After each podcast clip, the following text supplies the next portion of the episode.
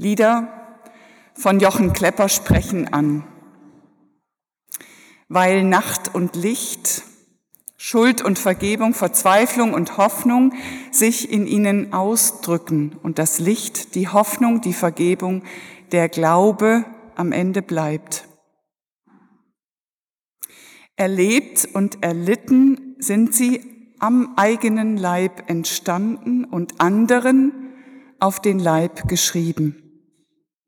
Sie sind echt. Sie sprechen von Herz zu Herz. Wir singen nachher, die Nacht ist vorgedrungen in einzelnen Strophen, ein Adventslied, das Jochen Klepper am Vorabend des vierten Advent 1937 geschrieben hat, einem Jahr, in dem er aus der Reichsschrifttumskammer ausgeschlossen wurde, weil er angeblich schädlich sei für die geistige und kulturelle Entwicklung der Nation. Zwischen den einzelnen Strophen hören wir Abschnitte aus dem Leben von Jochen Klepper.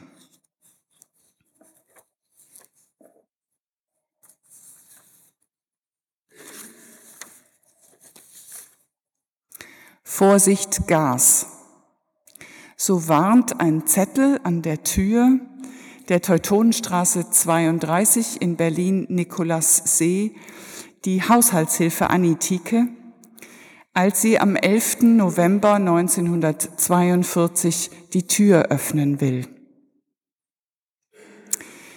Sie riecht das Gas, als sie die Tür öffnet und findet drei leblose Körper. Johanna Klepper, ihre Tochter aus erster Ehe Renate Stein und Jochen Klepper. Die Familie hatte den Freitod gewählt, um der Deportation der beiden nach dem Gesetz jüdischen Frauen zuvorzukommen. Wir singen die erste Strophe von Lied 16, Die Nacht ist vorgedrungen.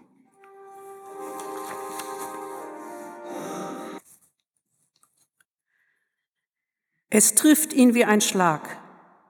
Das amtliche Einschreiben mit dem Datum 25. März 1937 teilt Jochen Klepper mit, ich schließe Sie hiermit gemäß Paragraph 10 der ersten Verordnung zur Durchführung des Reichskulturkammergesetzes vom 1. November 1933 aus der Reichsschrifttumskammer aus, da sie nicht geeignet sind, durch schriftstellerische Veröffentlichungen auf die geistige und kulturelle Entwicklung der Nation Einfluss zu nehmen. Das bedeutete das Aus für den Lebenstraum protestantischer Dichter, den der gerade 34-jährige Klepper gehegt hatte. Keine Zeitung würde mehr einen Artikel von ihm abdrucken. Kein Verlag mehr ein Manuskript von ihm annehmen von seinen Romanideen ganz zu schweigen. Der wahre Grund für das Berufsverbot steht klein am linken Rand des Briefes, die erste Zeile unterstrichen. Bemerkung. Ehefrau ist Jüdin. Klepper gilt als jüdisch versippt. Der Schlag kommt ausgerechnet zu dem Zeitpunkt, als Kleppers einziger großer Roman Der Vater, ein Buch über Friedrich Wilhelm I., den Vater Friedrich des Großen, erscheint und Erfolg verspricht. Zwar bleibt der Verlag hart, liefert das Buch aus, soll Recht behalten. Es wird überall gelobt. Das Reichskriegsministerium empfiehlt die Lektüre für Herr, für Heer, Marine und Luftwaffe. Hohe Militärs bewundern es, Parteibonzen verschenken es. Das Thema und die Art des Romans passen in die politische Landschaft. Man überliest höheren Ortes die vielen kritischen Stellen. entweder aus Unwissenheit oder aus herablassender Großzügigkeit. Wir singen die zweite Strophe. Aber wie soll es nun weitergehen? Der Schatten über Kleppers Leben, der sich schon Jahre zuvor angekündigt hatte, dehnt sich unvermittelt aus, bedroht Beruf und Familie. Zwar bekommt Klepper ein paar Monate später eine Ausnahmegenehmigung, aber er muss künftig jede Zeile von der Partei zensieren lassen. Zwar hält man dort seine Artikel eher für harmlose, fromme Ergüsse, aber die Demütigung trifft ihn und nicht nur das.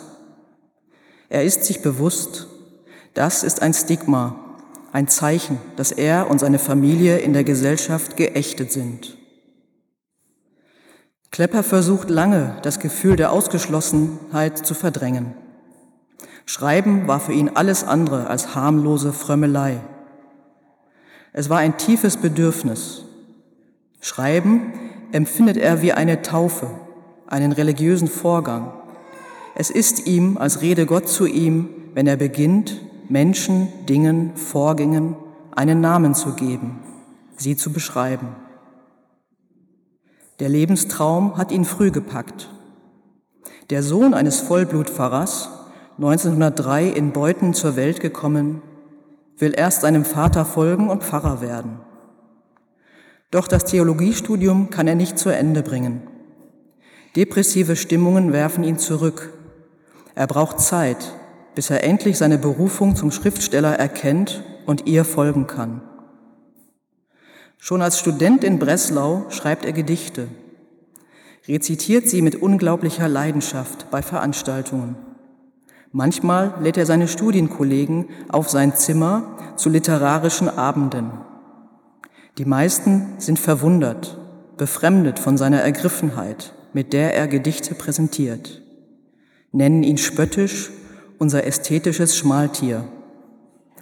Doch er folgt seiner Berufung, erst tastend, dann immer entschlossener. Er lässt seine Doktorarbeit unvollendet liegen, findet seine erste Stelle beim Evangelischen Presseverband in Breslau.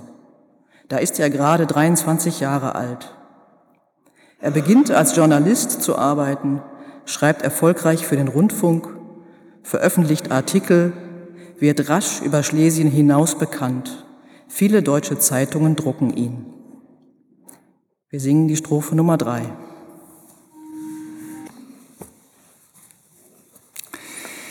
Mitten in die aufkeimende Hoffnung auf eine, auf eine literarische Zukunft fällt eine schicksalhafte Begegnung.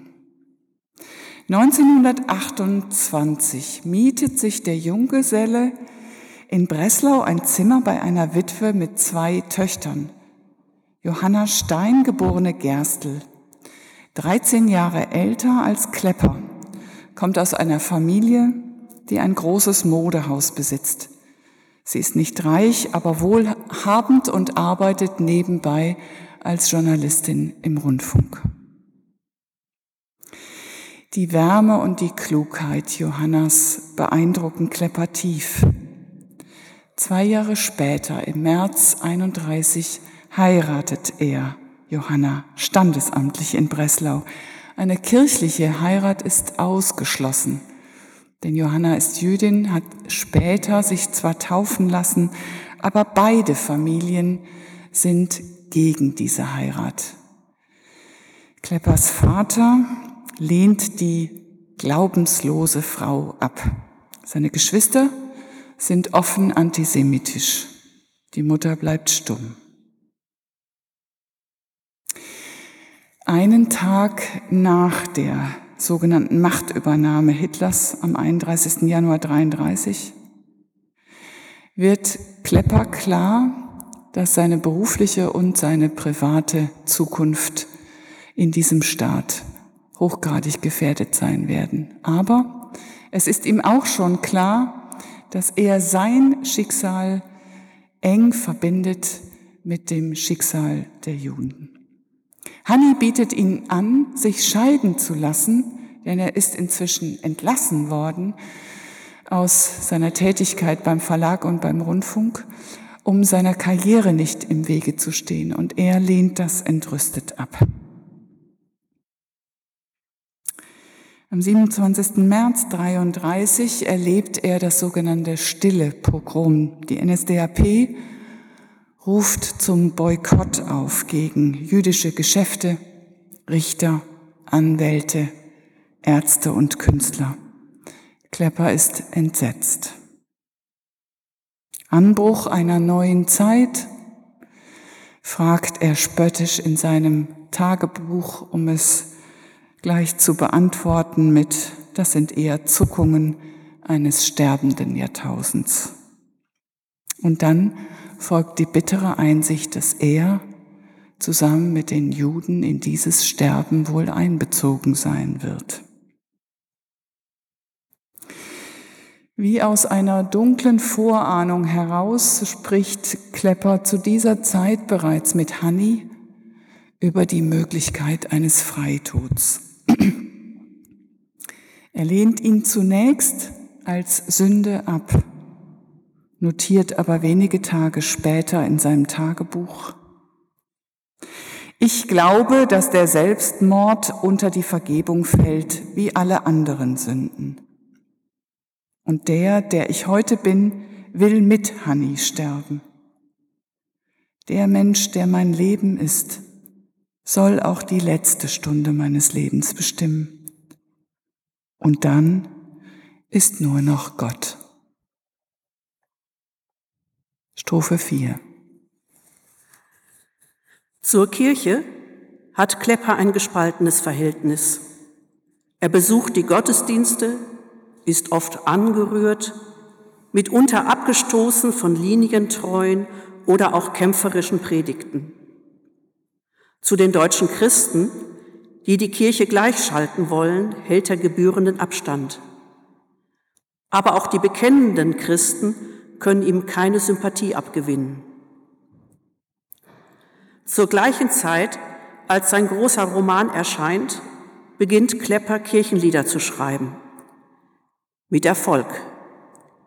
Sie werden rasch vertont, von den Gottesdienstbesuchern gern gesungen. Die Bibelworte, mit denen er seine Tagebucheinträge überschreibt, oft sind das die Herrenhuter Losungen, und die täglich wachsenden Sorge um Familie und Zukunft legen ihm Worte, Sätze in den Mund von denen uns bis heute ein gläubiges Vertrauen entgegenkommt, das Klepper sich Tag für Tag mühsam erkämpfen musste. Doch der Traum eines protestantischen Dichter zu sein, zerstörte der braune Albtraum.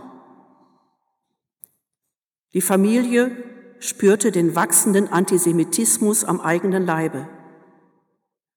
Jüdische Freunde verlassen Deutschland, andere bringen sich um. Juden wird der Besuch von, Konzerten untersagt.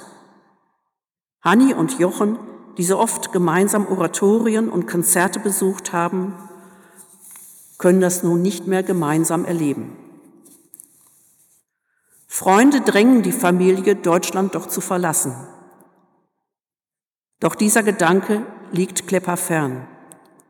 Auch Hanni erwägt die Ausreise nicht, im Gegenteil. Sie baut mit dem letzten verbleibenden Geld ein Haus. Aber wenigstens die Töchter retten. Dieser Plan steht fest.